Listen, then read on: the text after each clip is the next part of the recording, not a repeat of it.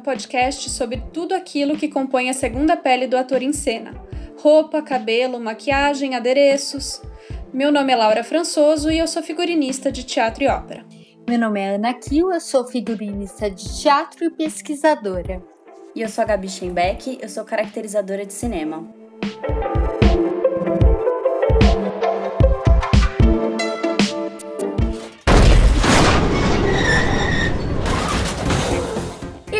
Programa de hoje, produção! A gente vai falar principalmente então de contexto, de perrengue, de hierarquia, principalmente da nossa querida palavra-chave negociação. E para começar, contexto eu acho que é uma palavra-chave para a gente entender qual a estrutura de produção de um figurino ou de uma caracterização que a gente vai enfrentar, né? Quantos problemas a gente vai ter que solucionar, o que, que é produção e o que, que é criação, a gente vai conversar um pouco sobre isso, então. É, e eu acho que a Gabi tem uma questão muito legal sobre. É, eu acho que é muito importante, assim, para começar, a gente desmistificar um pouco o que, que é esse que essa palavra, né, produção, produtor e processo criativo. Nossa amiga Celina foi maravilhosa e, e já deu uma descrição ótima pra gente na, na, entrevista que fizemos com ela, que foi que produtora é babá de adulto, né? Então, no sentido de que a babá é quem provê tudo que a criança precisa, né? Então, o produtor faz um pouco isso. É o cara que tá ali. Não deixa faltar, né? Exatamente.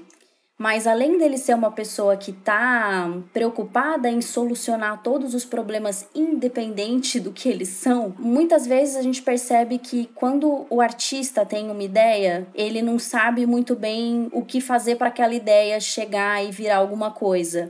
E uma pessoa que tem essa mente de produtor, ela consegue mapear, assim, fazer um caminhozinho para conseguir fazer aquela ideia se traduzir num projeto, se traduzir num conceito. Então, ele vai viabilizar essa ideia para que ela vire alguma coisa concreta, né? Sair do, do mundo das ideias. Tem uma coisa que eu acho muito bonita, assim, de quem, de quem é produtor, que você tem que ter muita coragem, né, para decidir que você vai produzir um negócio e solucionar todos os problemas, porque é isso, os problemas eles surgem antes da gente, a gente sempre tenta mapear, acho que vamos ter um problema aqui, acho que vamos ter um problema ali, mas você nunca tem como prever, porque imprevisto chama imprevisto por causa disso, né? É, e eu gostei muito dessa palavra viabilizar, que para mim, por favor, Laura, explica um pouco o que você faz no festival, que eu acho que é um pouco gerenciar quem tá que traje que tá sendo feito, qual não tá. É um pouco isso. Olha aí, as pessoas corajosas aqui nesse grupo.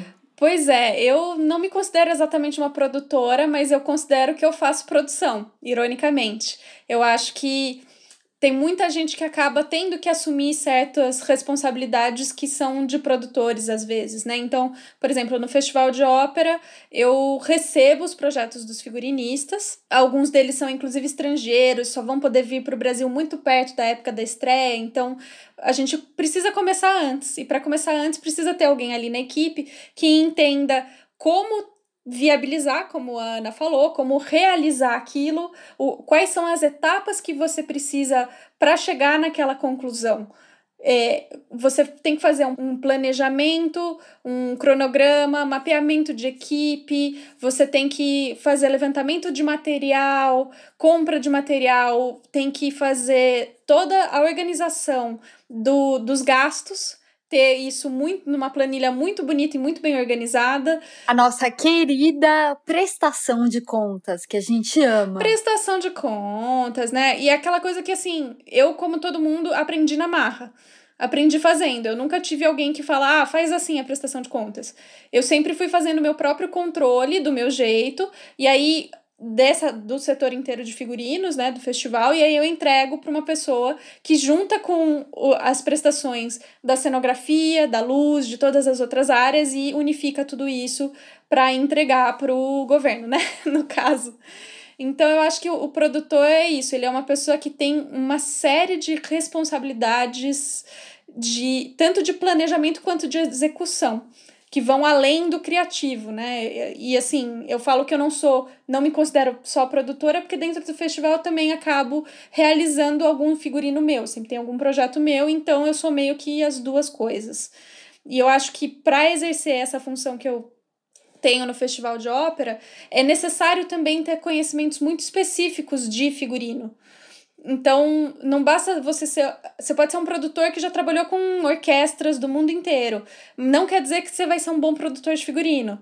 Tem produtores para cada sub-área, e isso eu acho impressionante, assim. É, o nível de especialização que eles têm. Como que fica o cargo no festival de ópera? O seu cargo? O nome? Meu cargo é coordenação de produção de figurino. Que coordenação é muito. É meio isso, assim, né? É ficar eu acho que faz muito sentido esse nome, porque é bem isso.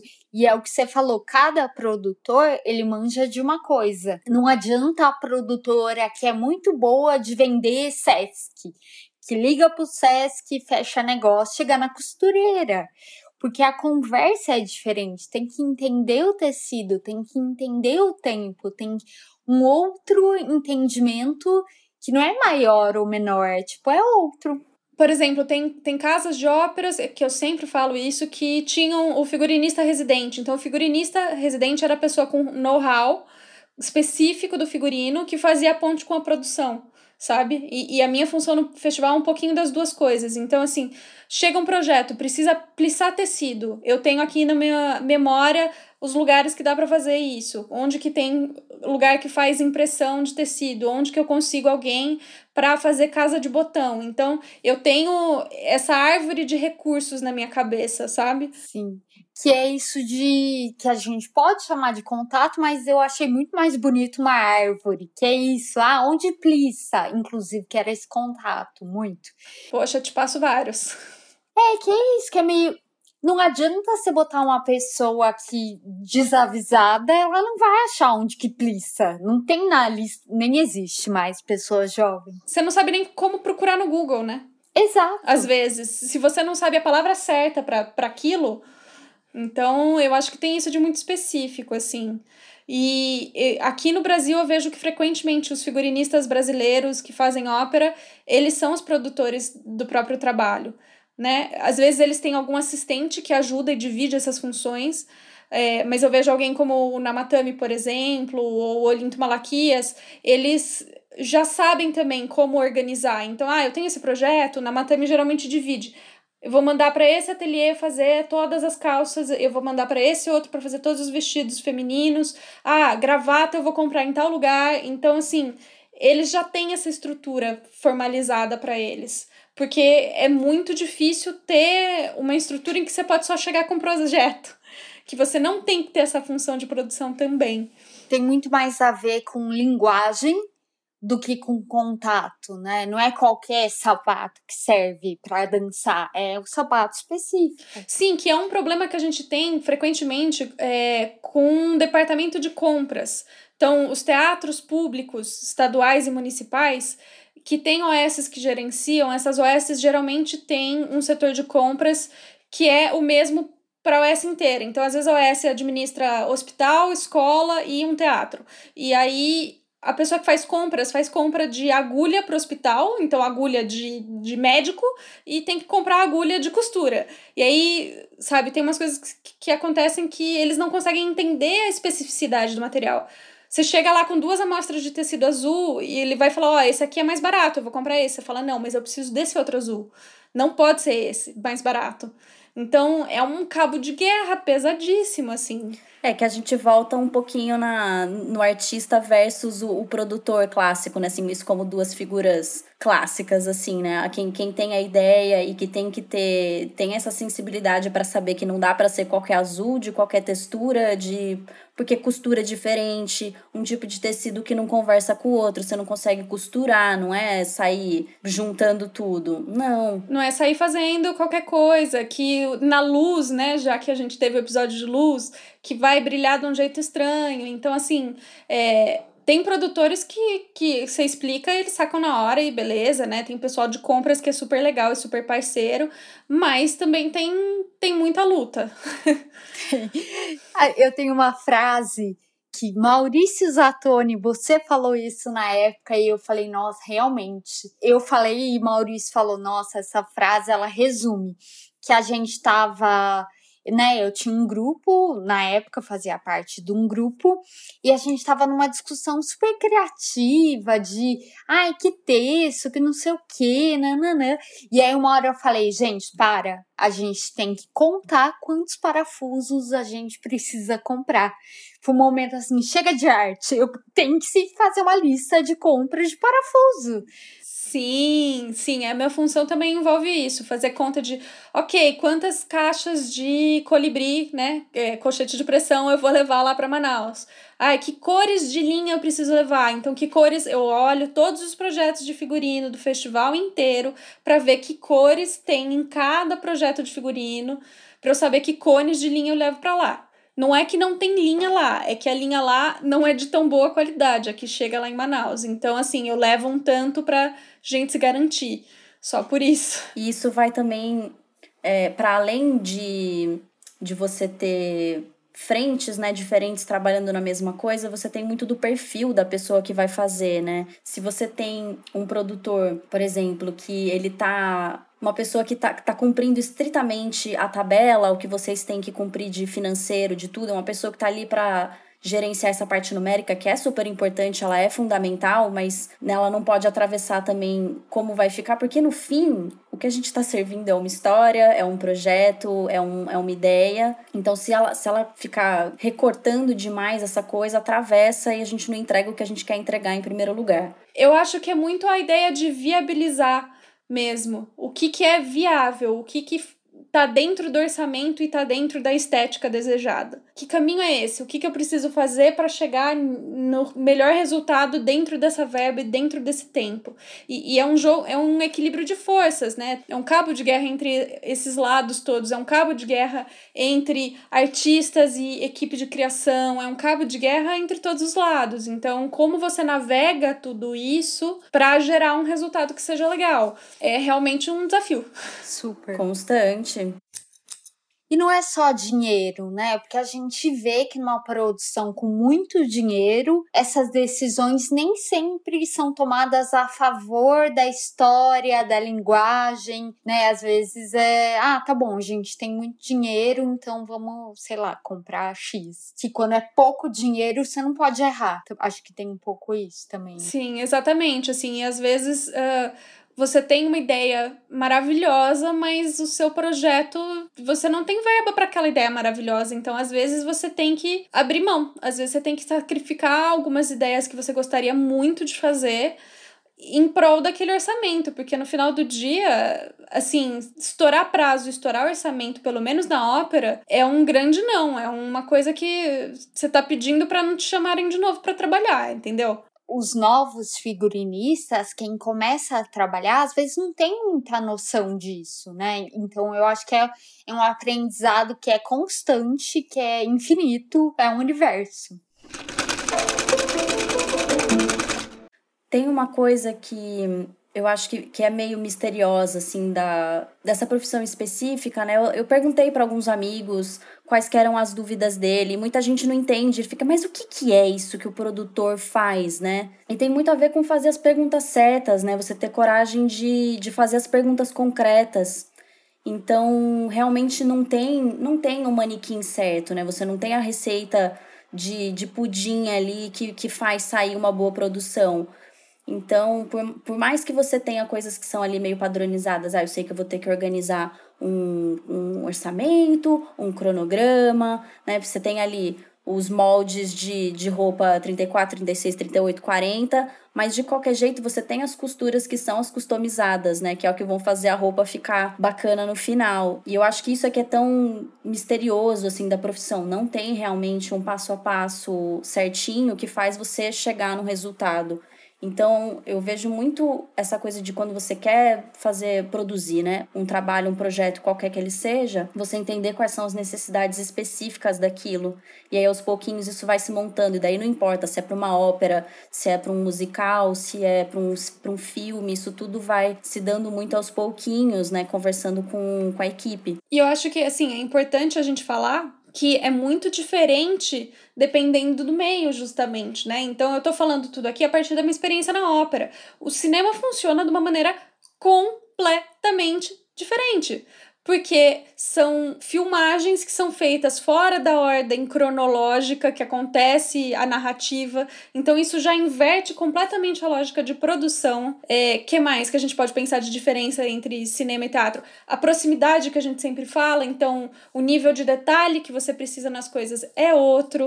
Uh, o fato de você precisar de réplicas muitas vezes, muito mais réplicas do que no teatro e na ópera. No teatro e na ópera a gente praticamente não faz réplica de roupa para um mesmo personagem.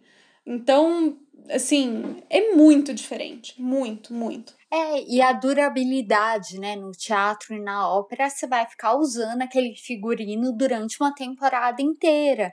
No cinema, muitas vezes você vai filmar e. Acabou. Sei lá, vai. É, acabou. Então a durabilidade é outra. No teatro não pode rasgar o sovaco né? Como é que você faz para não rasgar, para não manchar, para não é outro know-how, né? Outro arcabouço de conhecimento, sabe? Tem uns videozinhos no YouTube é, de bastidores do Cirque du Soleil. E tem um deles que eu acho muito legal, que é um pessoal do guarda-roupa do Solé mostrando como é que é, os bastidores. E aí tem uma pessoa que mostra o setorzinho, isso porque eles embalam e levam para o mundo inteiro, né? O setor de máquinas de lavar, que eles têm oito máquinas de lavar. Então, no final da apresentação, eles jogam tudo dentro das máquinas, lavam e deixam pendurado secando. Então, eles têm que planejar esse figurino que seja uma coisa que aguente atrito pra caramba, que aguente muito transpirar dos, dos artistas e que aguente ser lavado noite após noite sem desbotar, sem rasgar. E eles levam com eles, inclusive, né? O, o pessoal do guarda-roupa do Solé, eles levam tecidos extras, máquina de costura, tudo para fazer a manutenção dos trajes. Não vão fazer do zero, eles vão fazer só manutenção. E eles têm uma estrutura incrível, sem igual. É, eu trabalhei num espetáculo que não era de circo, mas é, evocava um pouco essa atmosfera que é o Gran Circo Máximo, do Matula. E antes de cada apresentação, eu lembro das atrizes ah, abordando um negócio que saiu, fechando, fazendo uma coisa. Quem assinou o figurino foi a Delvani Neia mas ela não ia viajar junto, né? E o Gran Circo viajou bastante. É, e essas produções grandes, né, tipo o Cirque du Soleil, tipo Broadway, né, que você tem uma uma imagem que é muito específica, que você tem que recriar constantemente, não pode estar nada milimetricamente fora do lugar, né? Você tem realmente essa estrutura é um pré-requisito para a produção. Olha, eu preciso ter uma estrutura que garanta que as roupas vão estar da mesma cor em todos os espetáculos. Então isso aí vai lá para a listinha da nossa pessoa que produz, que vai ter que encaixar essa necessidade. É meio isso, né? Você vê qual é a necessidade de todo mundo e fazer encaixar. Dá uma trabalheira danada que é o que eles chamam de Bíblia, né? Essa lista. Então, Sim. a roupa do fantasma da ópera é daquele jeito, não pode ser de outro, né? Não pode rasgar e, ah, eu botei uma capa azul. Você não quer a capa é vermelha, nem sei se. É, é não. Mas não, não pode. Mas eu acho que a gente pode a gente pode falar cada uma de onde a gente está inserida, né? A linguagem principal, que eu sei que não é a única. Por exemplo, a Gabi trabalhou em teatro, mas trabalha mais no cinema. Como é que é para cada área, para cada, para cada uma de nós, assim, por onde a gente passou? Bom, o cinema a gente começa com uma grande reunião, todo mundo, e, e lê texto. É assim que a gente começa. A gente vai ler o roteiro junto, e vai ver o que é que o roteiro está pedindo. Então, se é ah, uma tarde ensolarada, a pessoa chega e olha o prédio. Então, você sabe que você vai ter que ver que prédio que é esse, se programar para tentar pegar uma previsão de sol para aquele dia. Então, tudo isso a gente anota, sabe? Ah, eu vou precisar ou de um dia ensolarado ou levar uma luz específica que pareça a luz do sol. Vai estar tá calor, então a pessoa vai estar tá suando. A gente vai fazendo todas essas micronotações para ver o que, que é que vai servir para a história. E aí, com base nisso, que a gente faz a listinha. Então, esse dia eu sei que eu tenho que levar suor, sei que eu tenho que levar um borrifador. É bem assim. Pergunta: como que você leva suor?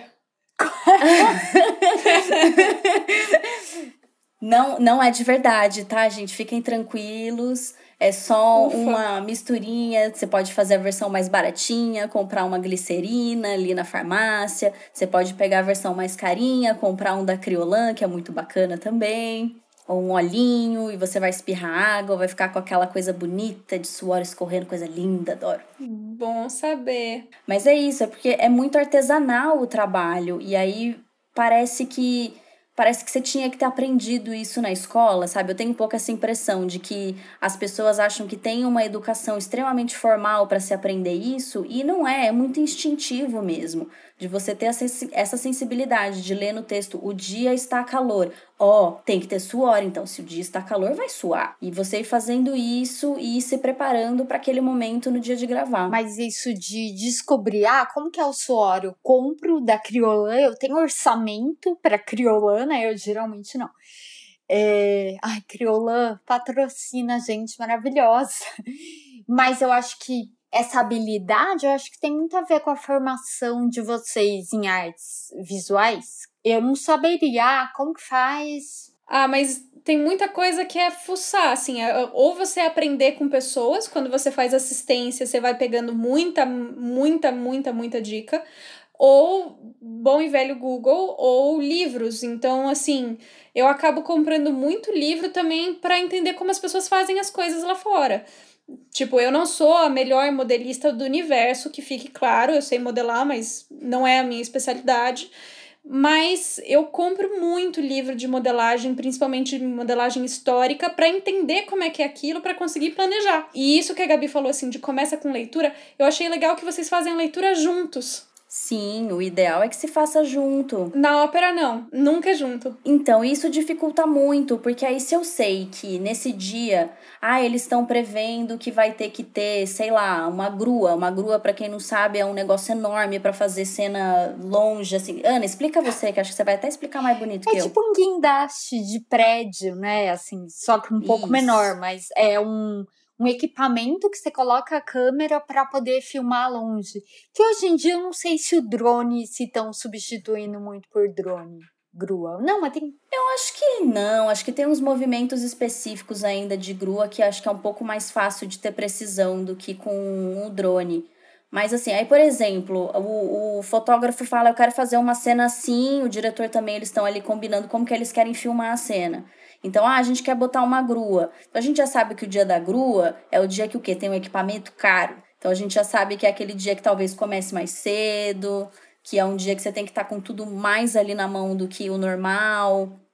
E aí eles já vão falando, a gente vai usar uma luz assim, eu quero deixar mais amarelo, eu quero deixar mais verde, tudo isso a gente já vai pegando ali no ar, no meio da conversa da reunião para saber.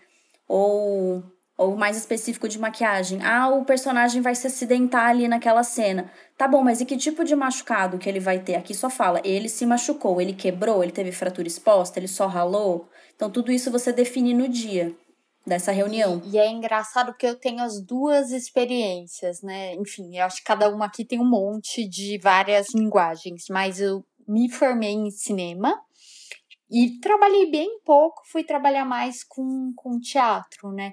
E era bem isso, assim, ah, o que você leva, é, ter opção. Então você leva assim, ah, é uma blusinha amarela, você leva 20, porque. E aí chega na hora a pessoa, ah, eu queria verde.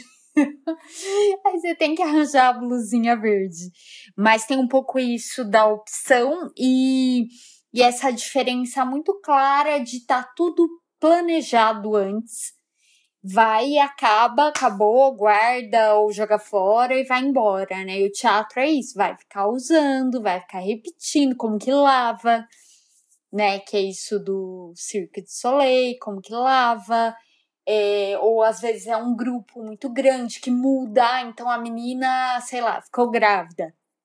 Você tem, vai trocar ou você tem que fazer uma roupa a mesma roupa para alguém com corpo grávido, né? É muito legal isso. Muitas vezes não substitui, você coloca a mesma pessoa, a mesma atriz, é, mas tem mais, mais coisas que são da linguagem das artes cênicas, né? Então, acho que principalmente isso da repetição e durabilidade E o que a gente fala muito, né? De tá longe ou tá perto. É, isso faz muita diferença. Muita diferença mesmo. Na ópera, essa questão de como começa, é, geralmente cada um lê o libreto por conta própria e faz suas anotações. E aí tem. Eu, como figurinista, faço reunião com o diretor de cena e às vezes com o cenógrafo junto ou não. E a gente discute e tal, aí eu faço os croquis, aí volta a discutir com o diretor, até fechar. Em alguns teatros, eles fazem uma reunião geral para todo mundo se conversar, mas já está caminhado, então as coisas já estão um pouco mais para frente. Outros teatros não fazem, mas sempre em algum momento você tem que mostrar o seu projeto de figurino para direção artística, direção do teatro, enfim, tudo isso. E tem alguns teatros que fazem apresentação para os cantores líricos, para quem vai estar tá em cena, às vezes até para orquestra. Tem alguns que fazem, alguns, mas não é, não é todos. Eu, eu acho super super importante e super didático, porque eu acho que é um momento, inclusive, que é, gera mais compreensão mútua sabe? Porque é um momento em que as pessoas já podem se expressar e falar: olha, figurinista, você fez a barra desse jeito, mas acho que não vai dar certo porque a gente vai subir dessa escada, você tá lembrada? Ah, putz, não, não tava. Deixa eu mudar isso. Ao mesmo tempo, o, o pessoal que vai estar tá em cena pode ver o trabalho do figurinista e falar: nossa, agora eu entendi de onde veio isso, isso, isso e isso. Ah, ela fez tal pesquisa de época, isso é por causa daquilo. Então, eu acho que é uma ferramenta importante mesmo, sabe? Que precisava até ter mais tempo para isso, mas, né, ópera às vezes acontece meio a toque de caixa. É aquele momento que, que a gente consegue entender a necessidade do outro, né? A gente já falou disso em, em outros episódios, de como aprender um pouquinho de cada função ajuda, né? Justamente por causa disso. Você já sabe que você não vai fazer a a saia lápis até o pé, porque a pessoa sobe escada, e daí como é que ela vai subir se ela tá com o pé amarrado praticamente, né? Ou você não vai fazer uma textura cavernosa no seu cenário, rústica, que vai destruir todo o tule do vestido. Já oh. me aconteceu. Oh, não. Aham, uhum. foi difícil. E eu acho que isso é muito um aprendizado do teatro de grupo também, né? Onde várias pessoas passam por várias funções e que essa conversa tem que ser muito clara, muito. É isso, o cenógrafo não pode tombar o trabalho da figurinista. E, e essa coisa do, de grupos menores também, né? De quando você tem essa oportunidade de ir trocando de funções, volta no que a Celina falou, que é do que ela falou de como lidar com as precariedades, né? Como você lida com as suas precariedades. E eu acho que é onde a gente aprende mais truque na vida, assim, é quando você tá com um negócio que tá muito difícil de resolver e você descobre um clips, vira uma MacGyver e resolve com o que você tem na mão. Mas resolve bem, né? Para também não justificar resolve coisas bem. toscas por conta de precariedade. Sim, é mais respondendo a sua pergunta do, da Ana, né? De como aprender esses truquinhos, assim. Muita coisa a gente descobre nesses momentos. E, e com pessoas mais velhas e mais experientes, né? Eu, eu eternamente guardo a memória de um truque que o Adan Martinez, que era esse figurinista uh, colombiano, me ensinou de, de como prender elástico de uma determinada forma. E eu não consigo explicar aqui via áudio, mas era muito legal. O truque dele era ótimo. É, e, mas isso de, ah, como é que vai servir no ator, né, que o elástico ele dá uma resolvida. É, mas eu tenho uma amiga atriz que a gente vai provar roupa, ela baixa, levanta e, e pula, faz, uma, faz o que a personagem faria, né? Que a gente tem que fazer quando vai comprar roupa também. Não é só a atriz, não. A gente também tem que sentar, fazer o que a gente faria com aquela calça do grande magazine, mas assim, eu acho muito legal isso, assim, ela vai, ela testa, agacha, pula. É, eu, e é uma, é uma coisa mesmo. Teve uma ópera que eu fiz que as mulheres usavam umas túnicas longas, assim. E a gente fez prova, marcou a barra e tal. Aí, depois de uns dois dias ou três, eu acho, elas tinham começado a ensaiar com um coreógrafo, o movimento que elas iam fazer na cena. E aí elas vieram avisar: olha, então, a gente vai estar tá mais agachada, a gente vai estar tá com o joelho mais dobrado. Então a gente teve que marcar a barra toda de novo. Para encurtar, para quando elas estivessem andando com o pé, com, o joelho mais dobrado, elas não tropeçassem. Então também tem esses timings assim. Não teve uma reunião entre o, o setor de figurino e o, e o setor, ou, o melhor, o coreógrafo, para a gente entender esses detalhes. Então a gente teve que fazer o trabalho duas vezes. Então a importância de você ter esses momentos anteriores, de um saber o que, que o outro está planejando, é fundamental. É, que é esse momento do ensaio, que no cinema não tem tanto, né? Que você não ensaia, e a não ser uma cena muito complexa, né? Que nem coreografada, que a pessoa sobe uma escada, desce no teatro, é muito importante. O traje, ele vai acontecendo, né, num processo. E nem sempre a gente tem tempo e dinheiro para isso, né? Olha, a gente não tem nenhum representante aqui que tenha feito novela, figurino para novela, né? Acho que a Gabi fez uh, visagismo, né? Já. Mas eu tenho um amigo que, que faz figurino para novela e o que ele conta que é muito diferente é que é um processo que você não sabe onde vai dar. Então, às vezes, o, o, o, personagem começa como mocinho e ele termina a novela como vilão. Então, você vai tendo que descobrir a identidade do personagem e, portanto, as roupas desse personagem no processo. Vai acontecendo, né? Isso é, é, pode ser muito legal, mas pode dar um desespero. Você fala assim: não, eu queria que lesse e fosse aquilo. Não, muitas vezes não vai ser. Para maquiagem também é assim, Gabi? Também muda muito ao longo do processo? Também, super, super pode acontecer, porque se é um, né, os personagens eles têm o, arco deles que vai acontecendo ali ao longo de, sei lá, nove meses de novela, uma coisa realmente extensa. Igual o caso que, ai, gente, tô com a Celina hoje, que ela falou do cabelo da menina que começou a desfazer porque tava descolorido. Imagina que você tem um caso assim, por exemplo, na novela, e você tem que mudar o cabelo da pessoa ali no meio daquele processo. Beleza, você muda. Ah, não, a história que já foi, já foi, que daqui para frente é outra vida. Aí, de repente, vai chegar para você no, no roteiro da semana um flashback. Ah! E aí, né? E aí? E aí você chora, porque você vai ter que correr atrás de uma peruca boa que fique parecendo o cabelo da menina como era no começo da novela se é um flashback inédito ou se é, sei lá, uma visão do futuro, uma coisa assim, meu, você inventa qualquer coisa. Ah, a pessoa tinha uma franja que ela não tem mais, qualquer coisa. Agora, quando você tem que fazer o cabelo que era igual de antes, é difícil. Que pesadelo.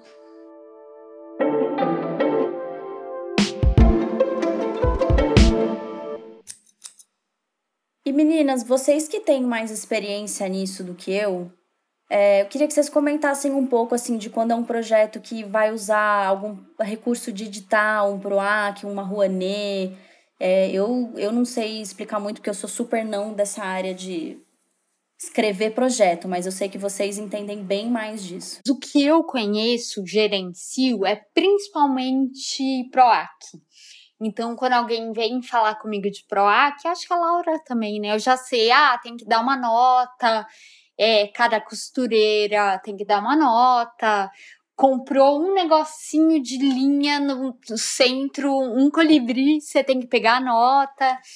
É, tem um, cada cidade vai ter o seu mecanismo de incentivo. Tem o de Campinas, quando você ganha, você não sabe se você chora ou se você fica feliz, que é o FIC. Porque meio isso, você tem que pagar com cheque.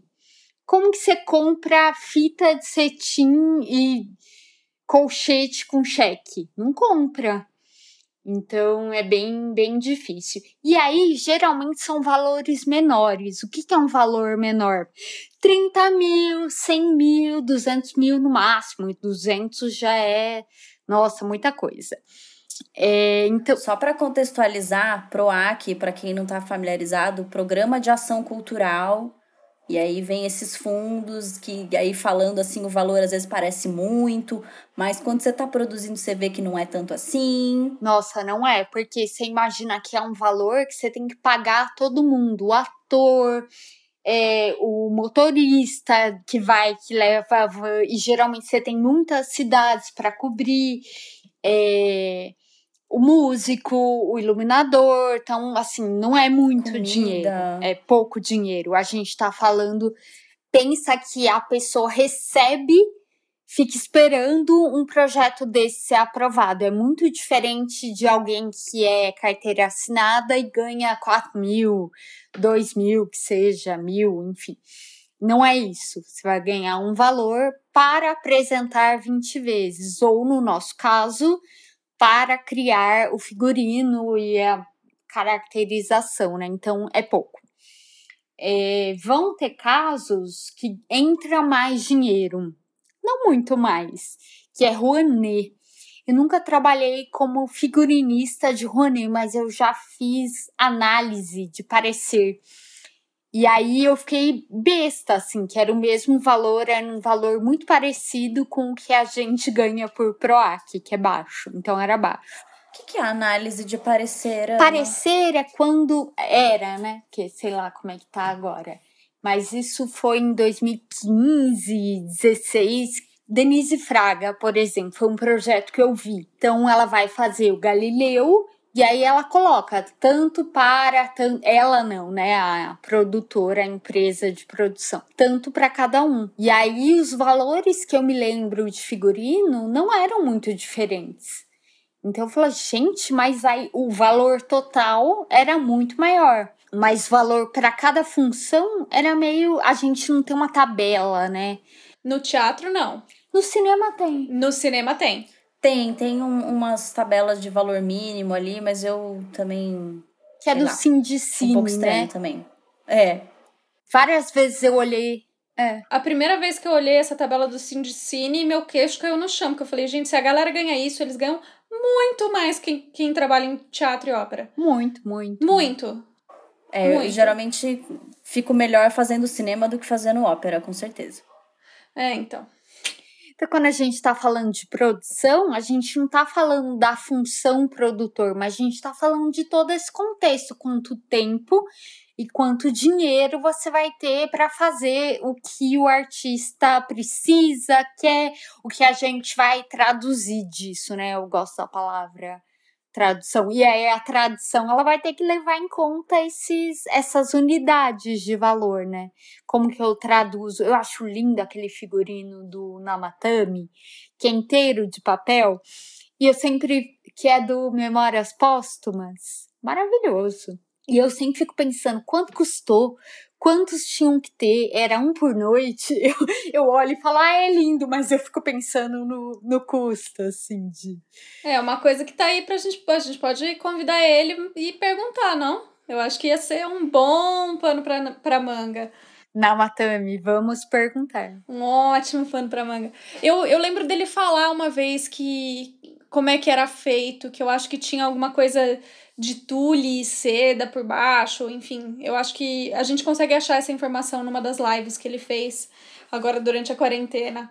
Mas eu acho que isso da verba realmente varia muito. Eu já fiz desde edital de SESI, PROAC, FIC e continuo fazendo. Todo ano eu entro nos 15 projetos de PROAC de amigos e, e faço as óperas, que dependendo de onde é, você tem mais valor ou menos valor, né, para trabalhar. Então também varia muito quanto você tem de margem nessas diferentes casas, assim. E é municipal?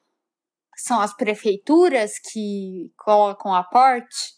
O, o teatro Teatro Municipal é a prefeitura, é uma verba da prefeitura. O Festival de Ópera de Manaus é geralmente verba do governo do estado junto com verba. É, eu não sei se chega a ser Rouanet, eu acho que é Rouanet sim, eu não tenho certeza, mas sempre tem algum patrocínio de banco, alguma coisa assim. É, Santa Marcelina também, que gerencia o Teatro São Pedro, é governo do estado, eu não sei se eles têm outras parcerias. Mas é um teatro muito menorzinho, então todas as produções são menores, você não tem tanta verba. Mas é uma casa super legal, assim, eu gosto muito das coisas que eles fazem lá. Então, tem que saber isso, assim. Então, geralmente, se eu acabei de fazer uma ópera imensa e aí eu vou fazer um PROAC, eu tenho que dar aquela ajustada no cérebro, falar, ok, vamos baixar o volume da verba para quase zero e produzir com quase zero. Mas mesmo assim, amigos do PROAC, chamem a gente, a gente ama, trabalha super bem, pode chamar. Não, eu adoro, eu me sinto muito realizada porque é muito mais íntimo e tem uma troca muito mais gostosinha. A ópera é maravilhosa porque é esse gigantesco, fantástico, assim, aquela coisa maior do que tudo na vida.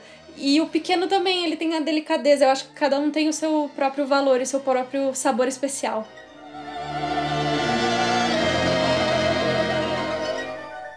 busquem conhecimento.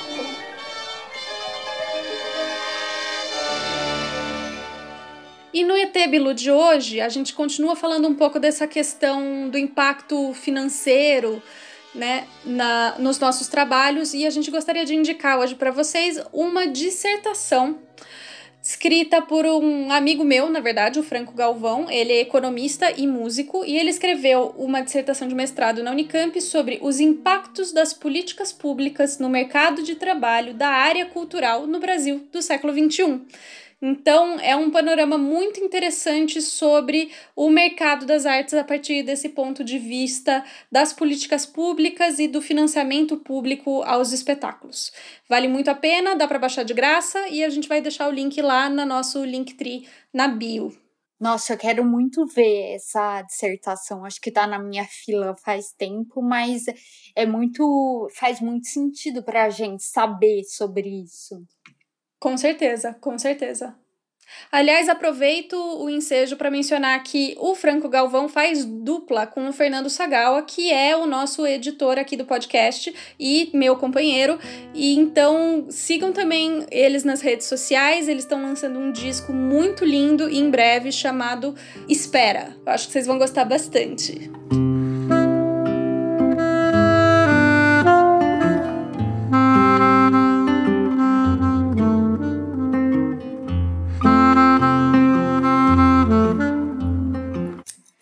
E para finalizar o episódio de hoje, nós temos uma pequena sessão de avisos para você colar no seu caderninho. Esse é o último episódio da nossa temporada, primeira temporada de Pano para Manga podcast. Não fiquem tristes. A gente tá muito feliz com com esse experimento que está sendo esse podcast que a gente inventou aqui para sanar muitas inquietações nossas durante esse período de pandemia. E como o retorno tem sido muito legal de todos vocês que continuam ouvindo os episódios sequencialmente e que comentam nas nossas fotos do Instagram e que participam dos quiz dos stories e, e mandam mensagens de incentivo para a gente no particular. A gente quer agradecer todos vocês. Então, a gente vai continuar fazendo, já, já renovamos o contrato para a segunda temporada. Vamos ter aí algumas semaninhas de gap para equalizar algumas coisas, fazer continuar nossas pesquisas, porque a gente pesquisa todo o conteúdo que a gente coloca aqui. Ai, conta pra gente se você, ah, queria muito ouvir tal pessoa ou sobre tal tema, divide com a gente, por favor. Melhor momento agora, enquanto a gente tá fazendo esse balanço e se preparando para a próxima temporada, mande o seu desejo, o seu pedido, é, faz, faz aquilo que o DJ não gosta, pede a música que vocês querem ouvir, a gente vai gostar. E muito obrigada. E acabou o programa! Acabou o programa! Acabou não, porque eu vou passar a ficha técnica. A ficha técnica do programa de hoje é na produção do episódio, Ana Kiel, Gabriela Schenbeck e eu, Laura Françoso. Na edição de conteúdo, eu, Laura Françoso. E na edição de som e identidade sonora, Fernando Sagawa. Fools rush in, where angels fear to tread. And so I come to you, my love, my heart above my head. Though I see the danger there, if there's a chance for me, then I don't care. Oh, fool,